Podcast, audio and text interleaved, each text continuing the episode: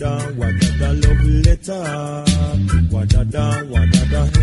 Hey. Write a love letter. Write a love letter. You put the address on the right hand corner. You put your name. What's up, homies? Listen to Love Letter from Los Angeles on KPFK with Diego de los Andes and Snackman Jones. Mm, mm, mm. Oh, yeah.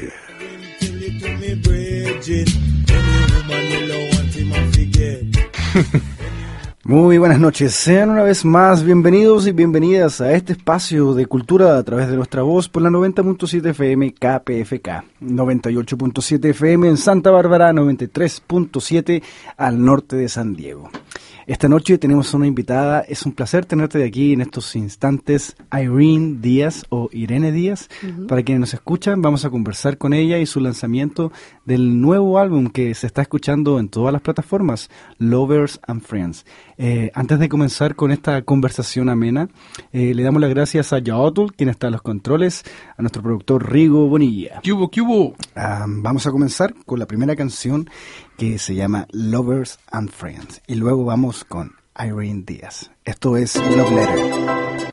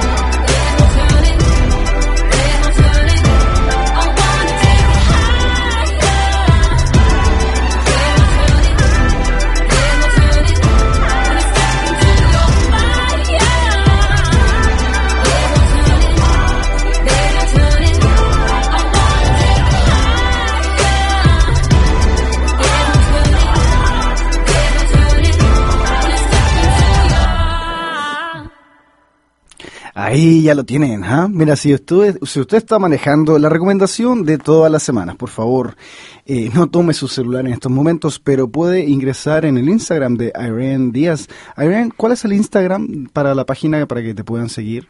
Um, Irene Diaz. Irene Díaz. Ahí pueden seguir en Instagram y poder eh, apretar ahí donde dice el link y poder ver todas las canciones que Irene tiene. Para esta tarde, para esta tarde noche, vamos a hacer un programa diverso. Vamos a conversar un poquito en inglés y en español para que este espacio también sea un espacio que incluya y no excluya.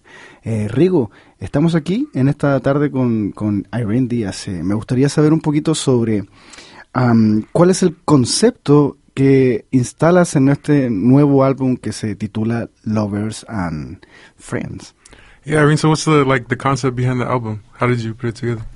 Yeah, so the album is a collection of songs of emotional experiences that I've had living in LA, uh, living with love, lovers and friends, experiencing that. Um, so it's just a variety of emotions. So each song is like a different, you know, is it a different like situation? yeah, in your love each life? song has a different feel. Eh, Irene, eh, ¿cuándo comienzas, eh, ¿cuándo comienza tu interés por la música? When did you get into music? How how'd you start? Um, my dad's a musician, so my dad plays guitar. Okay. And so he influenced me. He songwrites as well. Um, so I started songwriting uh, when I was 16. And just music is something that's in my blood. It's something that's in my family that I've decided to like move forward and carry on and, and explore it, it as a full on career. Um, nobody else in my family has really, really done that. Ok, la música en la sangre, entonces. Irene, eh, mm, quisiera que, que com- pudieras compartir con nosotros un poquito el, el cómo ha sido la trayectoria, porque tú vienes haciendo música desde hace muchos años. Sí. Eh, ¿Cómo ha sido la transición hasta ahora con este nuevo álbum? ¿Qué te deja la experiencia?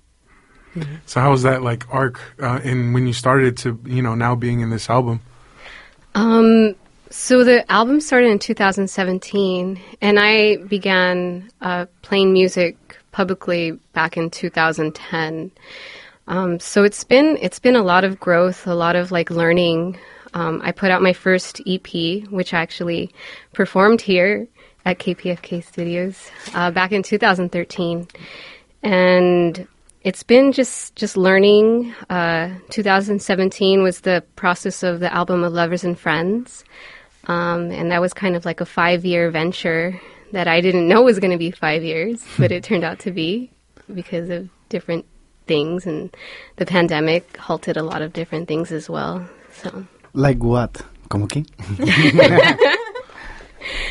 I think just like communicating like back and forth with the guys because the people that I worked with they they live in Mexico City Ajá. and communicating back and forth that was like a little bit difficult but just um yeah just the timing I think my evolution as well as an artist like I really didn't know who I was and what I wanted to present to the world um, I don't know if you've seen me back, but I used to have really long hair. And in 2021, I decided to chop it all off and go blonde and just try something totally different. And I think that got me kind of out of my shell to explore, like, just like, as an artist, like, you're continuing to evolve and it, you should be evolving. I, to me, I, I think that's what you should be doing. Um, ¿Crees, eh, ¿Crees que es la creación parte de ser un artista? That's like creating yourself as part of creating Yeah. yourself as an artist, right? Yeah, and I don't think I really like took that on like throughout the years that I've been doing music.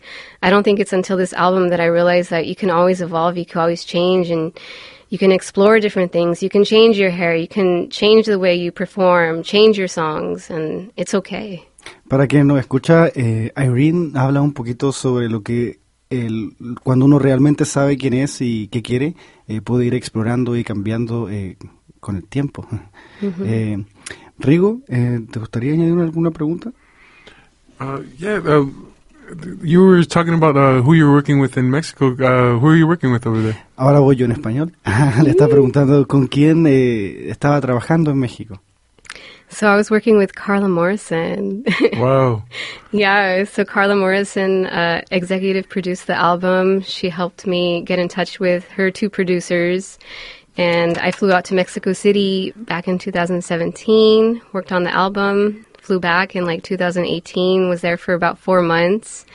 And yeah, just working with Carla, and she really helped me out a lot as an artist, artist to artist. It was a That's really cool. beautiful thing. Eh, le mandamos un saludo a los chicos Alejandro y Demián Jiménez, Sí. right? De eh, Baby Jesus, Yes, Baby Jesus Hood yes, Studio.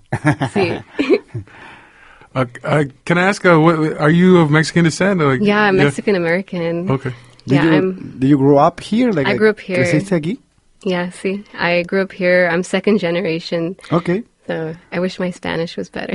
¿Cómo, cómo han, han recibido tus padres, tu madre, tu familia en realidad eh, esta explosión de tu carrera musical? ¿Cómo, cómo lo, lo siente la familia?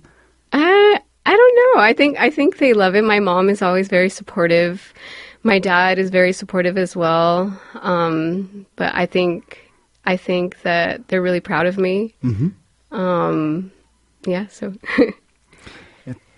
Sí, bueno, solamente comentarles a la gente que am, KPFK se encuentra y continúa en recaudación de fondos. Si a usted le gusta lo que... Esto es un aviso. Si le gusta lo que hacemos, ingrese en www.kpfk.org y haga su donación. Rigo. Uh, does, does your dad, does your dad have any, does he ever have any tips for you? Like, hey, uh, you know, I want you to play this. How about this? he wants to play with me. oh, really? wow. ¿Podría tocar la Quiere guitarra? contar, tocar conmigo. Is that coming? I mean, that would be such a beautiful experience. yeah, yeah. I want to make that happen someday. Wow. Le mandamos un saludo a tu padre, entonces. See? Debe estar escuchando en estos momentos. Oh, I think so. He might be. He might be. He El- might Quizás eso es. Quizás. Sí. eh, Irene Díaz, eh, me gustaría preguntarte un poquito como, ¿cuándo nace en ti el, el- la idea de, de ser cantante? Eh, ¿Cuándo realmente eh, tomas eh, el, el canto, la música eh, de manera profesional, algo que, que- que uno aspira a vivir, que, que aspira a crear? Um, so when I was 23, I really decided that I wanted to just do music.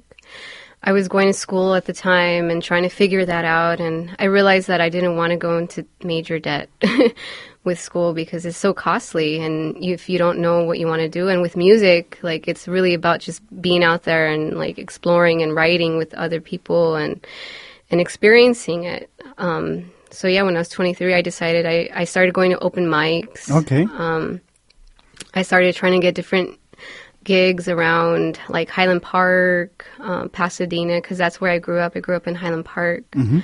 And yeah, just since that moment, like it's something that I've never looked back on. Uh, and I'm really happy that I've like stuck to it because it's hard.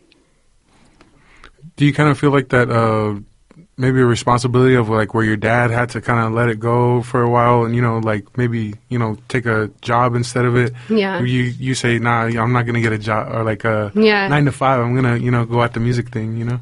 I think deep down, yeah, like I don't really consciously think about it, but it's something that that is probably just in the back of my mind because like I, I think about my parents and like my my dad had to stop music because he had to raise four kids.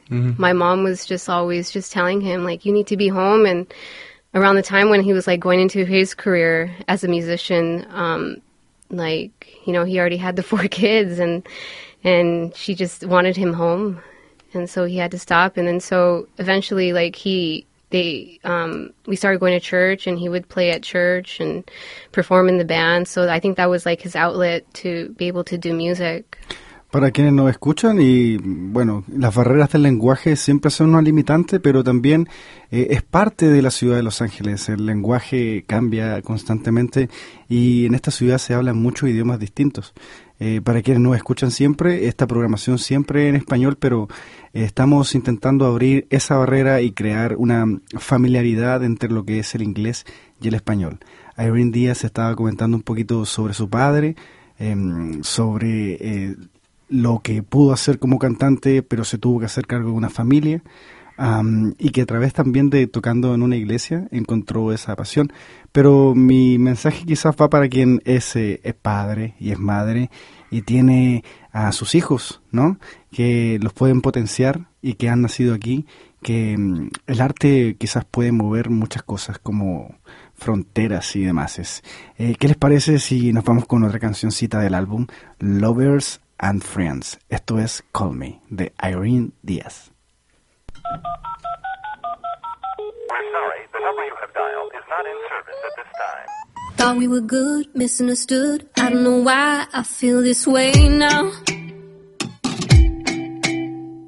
We took it fast, we took it slow. We have a long, long, long way to go.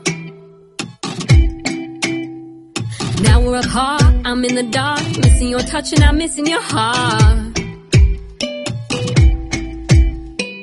Are you alone? Don't wanna know. Pulling me under, I'm losing control. Cause how I miss our takes in slow motion, but now it seems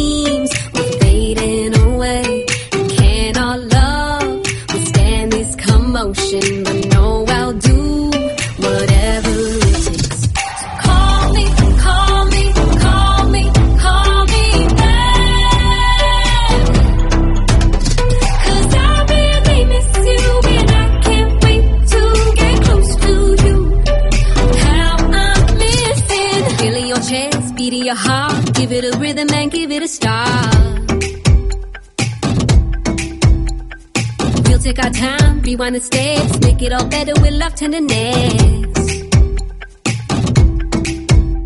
Cause how I miss our takes in slow motion, but now it seems we're fading away. Can our love withstand this commotion?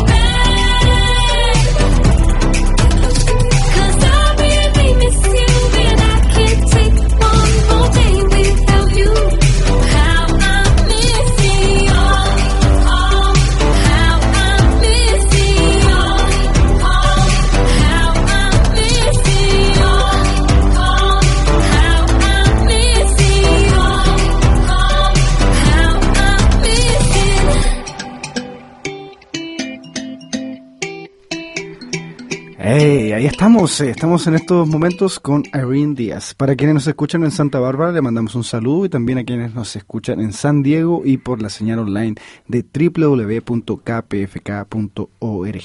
Realmente apreciamos su tiempo. Eh, Irene Díaz, eh, ¿nos podrías dar tus redes sociales nuevamente para quien ya escuchó dos canciones del álbum, las primeras dos canciones? Eh, si usted quiere escuchar más, eh, tiene que poner atención a este mensaje. Your social media and your Spotify. Oh, so um, you can find me on Instagram at Irene Diaz Uh-huh. or irenediazofficial.com Okay. and just find me Irene Diaz on Spotify. Irene Díaz. Eh, para quienes eh, estamos aquí medios pochos con el otro idioma, ah, sería Irene Díaz con Z y irenediazoficial.com en el website. Am, Rigo, estamos de vuelta. Por favor, el micrófono es todo tuyo. Uh, you were mentioning you, you grew up in Highland Park, and you know, as we know, it's one of the you know highly impacted areas with Yeah. gentrification. I mean, how how was that change, and how, how you know from when you were little to now? Yeah, so yeah, I grew up in Highland Park and just, you know, back when I was a kid, like it was just very it's very different. It was very a little more dangerous. I would say there was like a lot of gang activity that was happening around the time when I was growing up. Like my parents wouldn't like let us out in the front yard like at all. Like they'd always have to have like one of us present and at night it was like no, we cannot. Um but just seeing the changes happen, like it's happening, it happened everywhere. I feel like it's just, it's kind of still happening, but Highland Park, it's, it's so different. It's so different. It's, it's interesting to grow up in a neighborhood that you, you grow up and you realize, oh, I can't afford my own neighborhood. I can't afford my own home. Like I, I, and the fact is like you're not taught like as a kid like like how to like achieve those types of goals you know? Like your parents are like working like you know just to feed like your family and stuff. And i don't know it, it was just very interesting to see highland park evolve the way it did. Estamos hablando un poquito de lo que fue, eh, lo que es la- como la gentrificación, ¿no? Que a veces uno eh, puede nacer, quizás muchas personas que nos están escuchando han nacido en algún lugar que hoy en día es difícil que puedan vivir ahí y eso es parte también de, del problema que es el housing en Los Ángeles. Eh, Irene, um, I I will do this in English. Lo voy a hacer en inglés.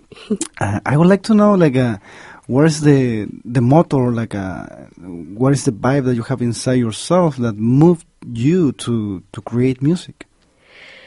Um, it's just something that I feel it's the way of my expression. Like it's a way of me releasing. It's a way of, of me finding out about myself. Like I, I, I think if I didn't have music, I don't know what else I would would go to.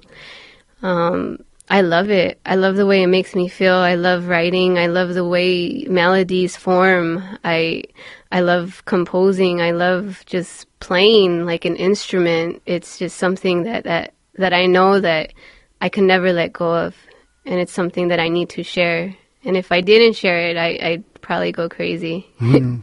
¿Crees que las personas deben seguir su pasión? Do you think like uh, people need to follow their passion?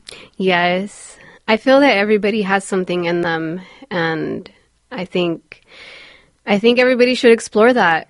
Maybe some people don't have time, you know, because of work schedules and stuff, but I think making time to find something that you love that brings you joy and that brings the world joy. I think we're all trying to share something, share ourselves. Si me permite, ¿no? La traducción modesta. Irene dice un poquito como que para quienes eh, quieren seguir una pasión y a lo mejor no tienen el tiempo, eh, hacerse el tiempo y ver qué resulta de eso. Eh, Rigo, ¿cómo lo has sentido? Ah, pues muy bien. Aquí tenemos a Carolina que también ah, toca el piano con con Irene, Irene, ¿verdad? Ca- Ca- Caroline play the from the keyboard. Do you play the keyboard? Yes, I do. L- let me ask this: like, uh, how is like um, when you were in a show and you see all these people around, like uh, watching, you know, the show? Like, uh, what do you feel? Scared. um, yeah, it can be a little scary, but you try to, you know, look past that. And you, people are there to see you perform. They're they're there to hear Irene sing or hear the songs that are being played. So, um, just trying to get out of my head about it and just give myself to the music. Eso, darle eh, tu vida a la música o tu persona a la música. Em, am, me gustaría preguntar un poquito em, sobre em, el sentido del espectáculo en Los Ángeles. ¿Cómo viven hacer música en una de las principales, eh, eh, bueno, en la capital del entretenimiento del mundo? So how is that just being in the mecca of entertainment, you know, and being a part of that, you know, that scene? Um, it's interesting. You meet so many people that know. We all kind of know each other. Like you realize that that everybody. It's a small industry. It's very small. Um, but it's exciting. Like just being a part. Like even being here with you two. Like it's really cool to be able to have like these these platforms to be able to share.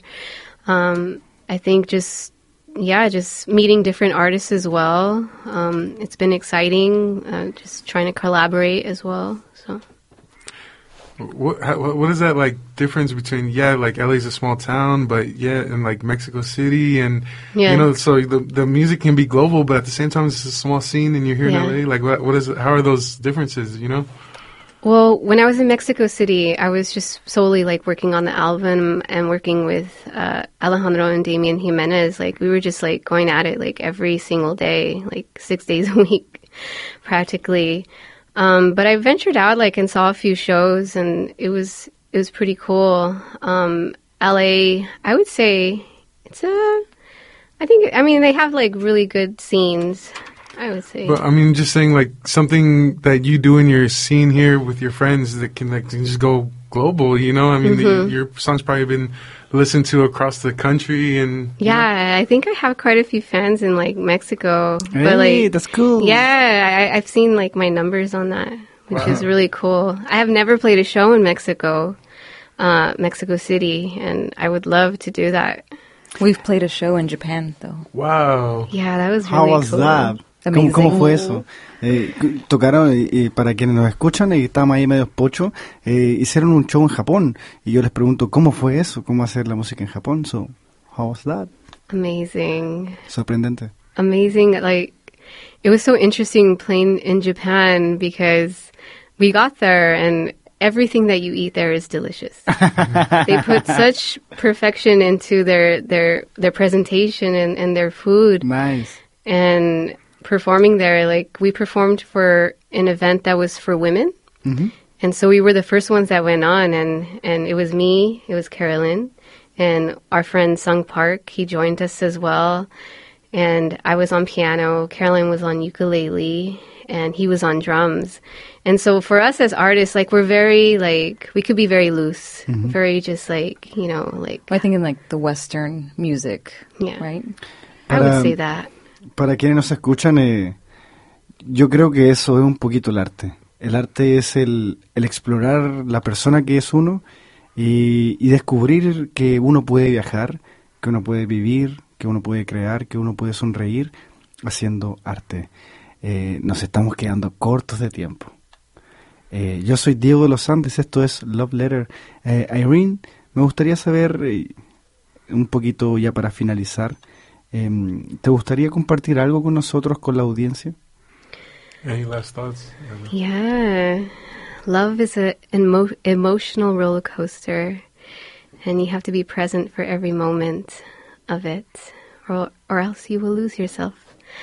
But I would say that find your passion. Um, love hard. Don't stop.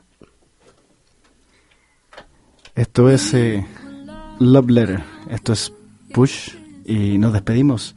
Continúa nuestra voz y gracias por el espacio en KPFK. Estamos en recaudación de fondos. Gracias Rigo, gracias Yaotu. Ingresen en www.kpfk y por favor, done un carro o un dólar. gracias.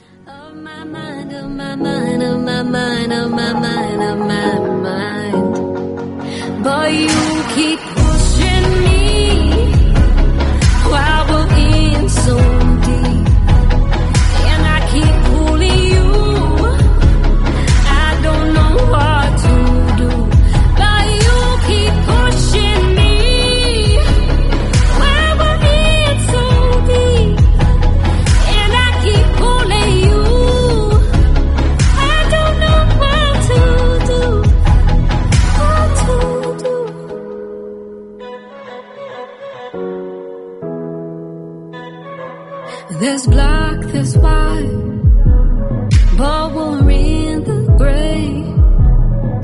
Can we make this right when no one's to blame? Cause I'll never find somebody like you. And you'll never find